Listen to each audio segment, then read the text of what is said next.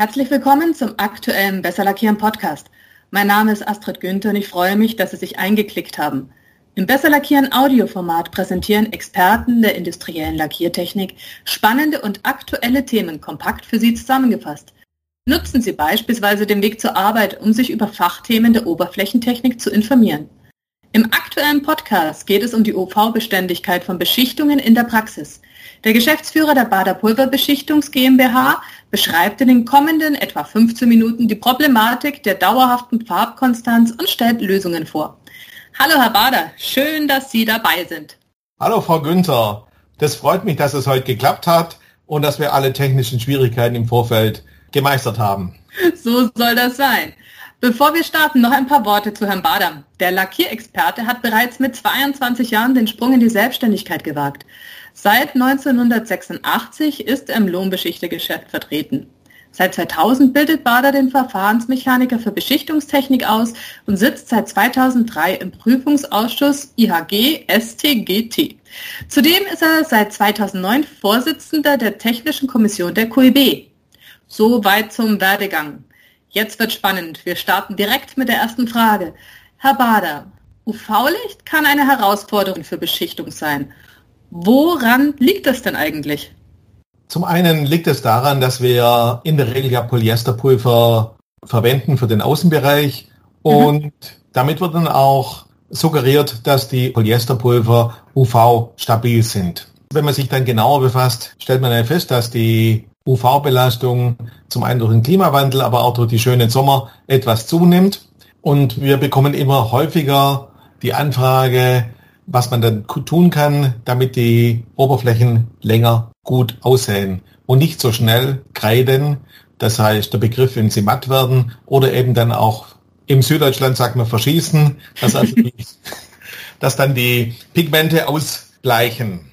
Und das sind mhm. eben Oxidationsprozesse, die angeregt werden von der UV-Strahlung und die kommt mit sehr hoher Leistung, über 1000 Watt, trifft die auf die Erde auf, teilt sich da auf in eben die Infrarotstrahlung, in das sichtbare Licht und eben in das UV-Licht. Und diese Komponenten schädigen nahezu jede organische Oberfläche und natürlich dann auch Lacke. Ja, da kann man sich über den Sommer freuen, wenn er so schön ist, oder sich dann denken, oh Gott, meine schöne Farbe. Wie erkennt man denn außer durch solche Verkleidungseffekte diese Schädigungen durch UV-Licht, beziehungsweise welche Fehler sieht denn der Kunde vor allem? Der sieht zum einen den Glanzverlust, dass also mhm. das, die Oberfläche matter wird oder ja. kreidet. Das heißt, mhm. wenn man hier mit dem Finger fest drüber wischt, dann hat man so einen mehligen, kreidigen Belag auf dem okay. Und das andere ist eben der Verlust der Farbbrillanz, dass also wirklich die Pigmente ihre Strahlkraft verlieren, ausbleichen, verschießen. Man, man sieht es manchmal bei den Kunststoffartikeln wie Gartenmöbel oder billige Kunststoffspielsachen von den Kindern, ja. die auch oft brüchig werden. Das ist so analog und so ähnlich passiert es natürlich auch bei Lacken und auch bei Pulverbeschichtungen. Mhm. Zum Beispiel sogar Lego bleicht ja über die Zeit aus, aber wenn wir zu den Beschichtungen nochmal zurückgehen, wenn das Problem jetzt eigentlich bekannt ist, warum tritt es dann doch noch so relativ häufig auf? Das liegt zum einen daran, dass wir typischerweise bekannte Pigmente, Gruppen haben, die eine geringere Lichtbeständigkeit haben. Da fällt jedem von uns Gelb und Rot und Orange Farbtöne ein. Aber es sind natürlich auch kräftige Blau- und Grünfarben betroffen, die aber mhm. dann nicht so stark präsent sind. Aber jeder hat, denke ich, schon mal ein rotes Auto gesehen, das eben total verblichen, unschön daherkommt. Ja, definitiv. und an diesen Sachen kann man natürlich die UV-Problematik festmachen und das ist natürlich auch bei vielen pulverbeschichteten Produkten der Fall. Wir machen sehr viele Aufträge für Schlossereien und dort sind es dann eben Toranlagen, Gartenzäune, Geländerteile, Bleche für Geländer und das sind dann Produkte, wo dann der Endkunde nicht zufrieden ist, wenn das schnell der Farbton oder der Glanz verändert. Ja, und die durchaus öfter mal draußen stehen. Dementsprechend den genau. Herausforderungen wirklich äh, täglich begegnen. Gibt es denn eigentlich Richtlinien, die sich jetzt des Problems annehmen und empfinden Sie die dann auch als ausreichend? Ja, wir als in Anführungszeichen kleine Beschichter müssen uns da verlassen auf die geprüften Farbgruppen, die die großen Gütegemeinschaften für die Aluminiumstückbeschichtung freigeben. Das mhm. ist namentlich genannt eben GSB und Qualicode als die größten Vertreter hier im deutschsprachigen oder europäischen Raum.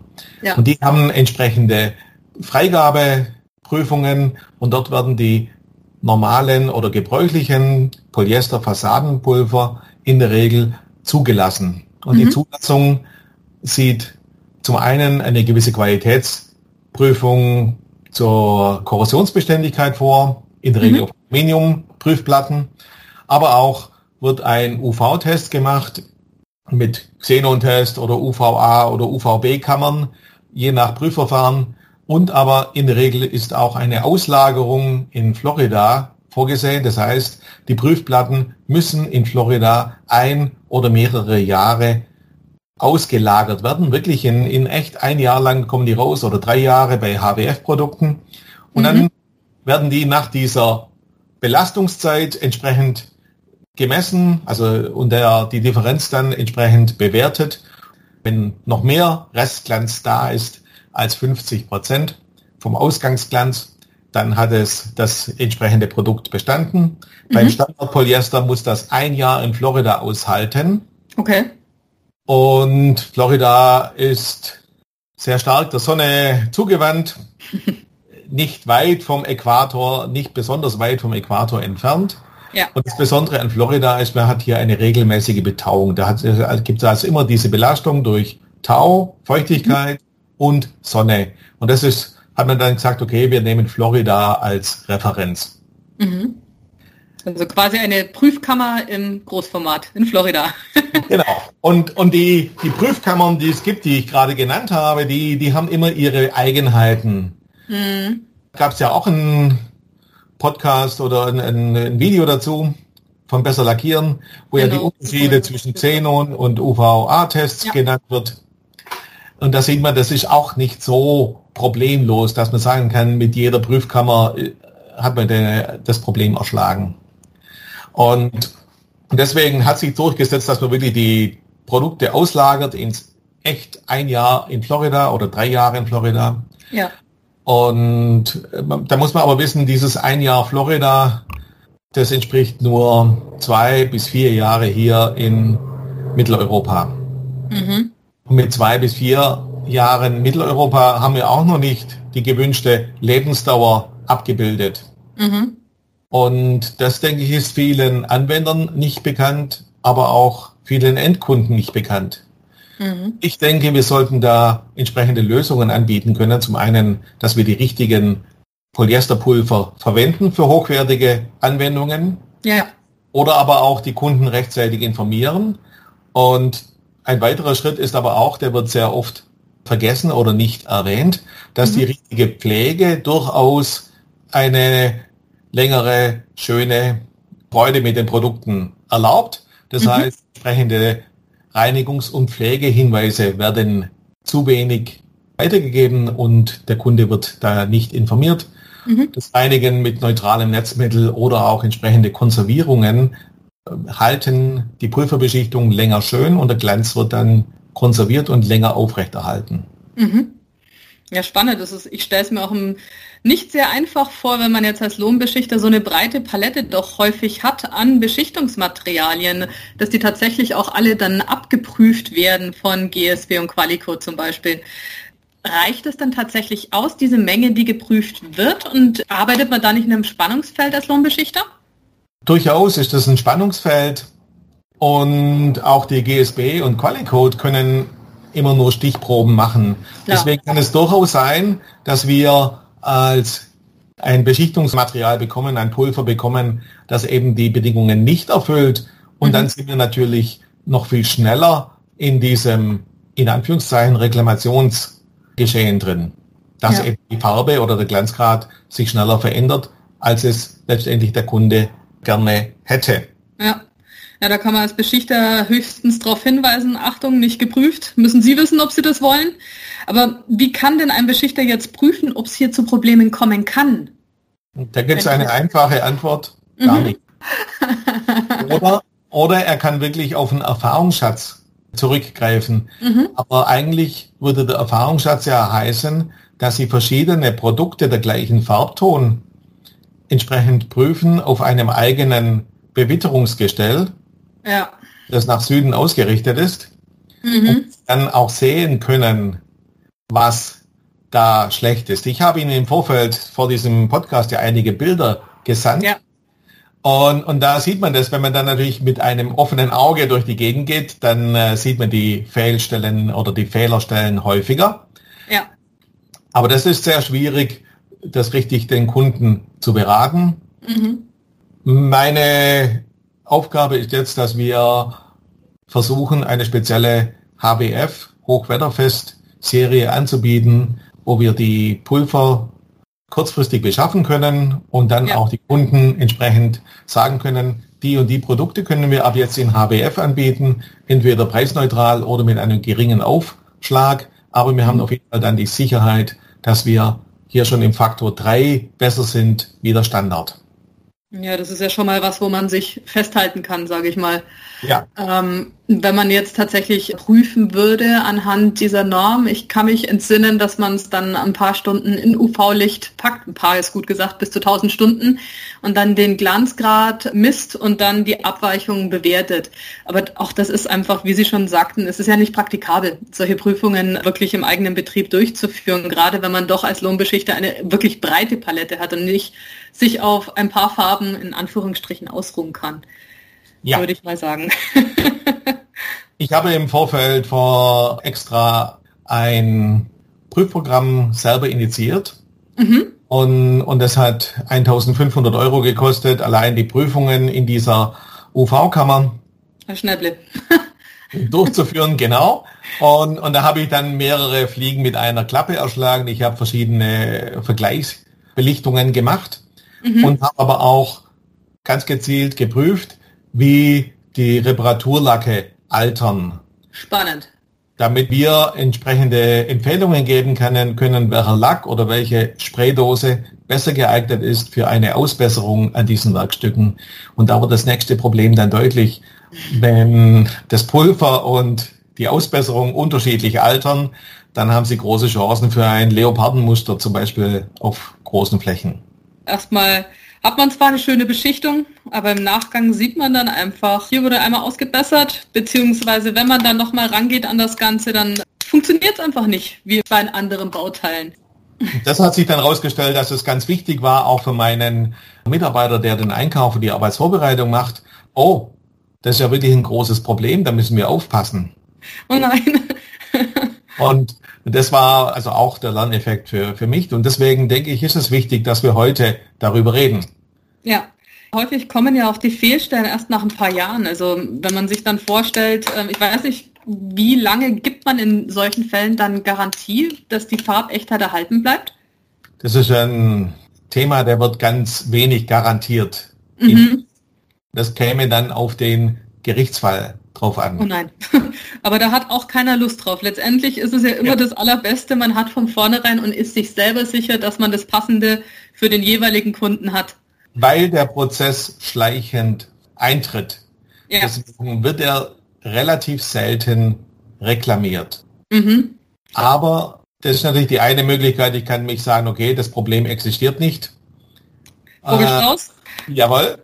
Oder halt sagen, okay, das Problem existiert, und was sind die entsprechenden Lösungen und zu welchem Preis kann ich die Lösung anbieten. Und das ist eigentlich eine Intention. Wir müssen ja. unsere Kunden beraten, ob sie ein billiges, preiswertes Produkt haben mit irgendeiner Beschichtung, dann können wir das teilweise auch bieten. Ja. Aber wenn er sagt, okay, er hat ein hochpreisiges Investitionsgut, dann sollte es doch über lange Zeit schön bleiben und ja. ihm Freude bereiten. Dann denke ich, sind ein paar Euro für eine bessere Lackeinkauf ein gut investiertes Geld. Absolut, absolut. Wenn die Fehler jetzt aber existieren, wegreden können wir sie ja nicht. Was kann man denn nun zur Vermeidung tun, beziehungsweise wie sollte man denn an die Problematik herangehen? Man muss die Probleme etwas einordnen in die entsprechenden riskanten Farben, wie vorher schon genannt. Mhm. Die stark pigmentierten Farben sind sicherlich mehr anfällig wie Metallicfarben oder Grau oder auch Weiß sind nicht so deutlich, dass man das sofort erkennt. Ja. Des Weiteren geben wir dann auch im Text oder im Angebotstext entsprechende Hinweise, womit der Kunde zu rechnen hat und geben auch äh, strikte Empfehlungen für die Reinigung. Das heißt, dass auch die Produkte direkt nach der Montage grund zu reinigen sind okay. und dann auch entsprechende Fortführungs- oder Unterhaltsreinigungen zu unternehmen sind. Ja. Dann äh, haben wir hier schon eine Grundpflege initiiert. Mhm. Und das nächste Schritt ist, ich möchte in Zusammenarbeit mit dem Verband GAM, Gütegemeinschaft Reinigung von Metallfassaden, mhm. hier entsprechende geprüften Mittel anbieten, die wir dann unseren Kunden zum Kauf anbieten für Reinigung und eben die Konservierung von diesen kleinen Flächen, die man im Privathaushalt üblicherweise hat. Die ja, Balkonfläche oder solche Sachen. Und dadurch, denke ja. ich, können wir die Bestandskunden sehr gut bedienen und mhm. in Zukunft wollen wir verstärkt diese sogenannten HWF-Pulver, die hochwetterfesten Pulver einsetzen, die mindestens drei Jahre in Florida schön aussehen müssen. dann ist man da auf jeden Fall auf der sicheren Seite. Und letztendlich ja. gibt es ja für Haushalte schon so viele Pflegeanleitungen. Also warum nicht für die Korrosionsbeschichtung von Bauteilen wie zum Beispiel im Balkongeländer, was ja dann doch etwas ist, was noch nach außen wirkt, genauso wie Zäune oder Gitter oder Paneele. Ja. In Summe, was würden Sie jetzt anderen Beschichtern raten? Wenn es tatsächlich darum geht, dass jetzt ein Beschichter sich angesprochen fühlt und denkt, ja, diese UV-Problematik kenne ich eigentlich. Was soll ich denn jetzt, was wären die ersten Schritte, die Sie empfehlen würden? Ich habe mich mit meinen Lieferanten zusammengesetzt und wir mhm. haben geschaut, okay, welche Produkte sind in HWF ja. lagernd lieferbar.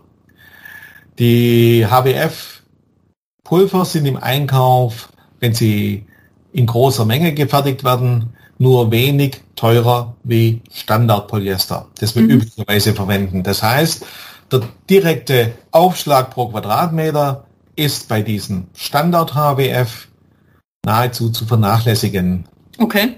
Und dann ist es wirklich sinnvoll, hier zu sagen, okay, wir setzen auf Qualität und nehmen hier konsequent HWF-Produkte. Mhm. Wenn das nicht geht, dann muss man sagen, okay, wenn hier HWF-Produkte gefertigt werden müssen, dann geht oft der Preis auf den Faktor 3 bis 5 hoch zum, okay. zum normalen Einkauf. Mhm. Und das sind dann äh, schon Größenordnungen, die kann man nicht mehr so locker in eine Kalkulation von ein paar Balkongeländern einbringen. Dann ja. ist das nur über einen Zuschlag möglich, wenn Sie als Kunde diesen Farbton wünschen in HWF, mhm. dann muss man den Aufpreis XY zahlen.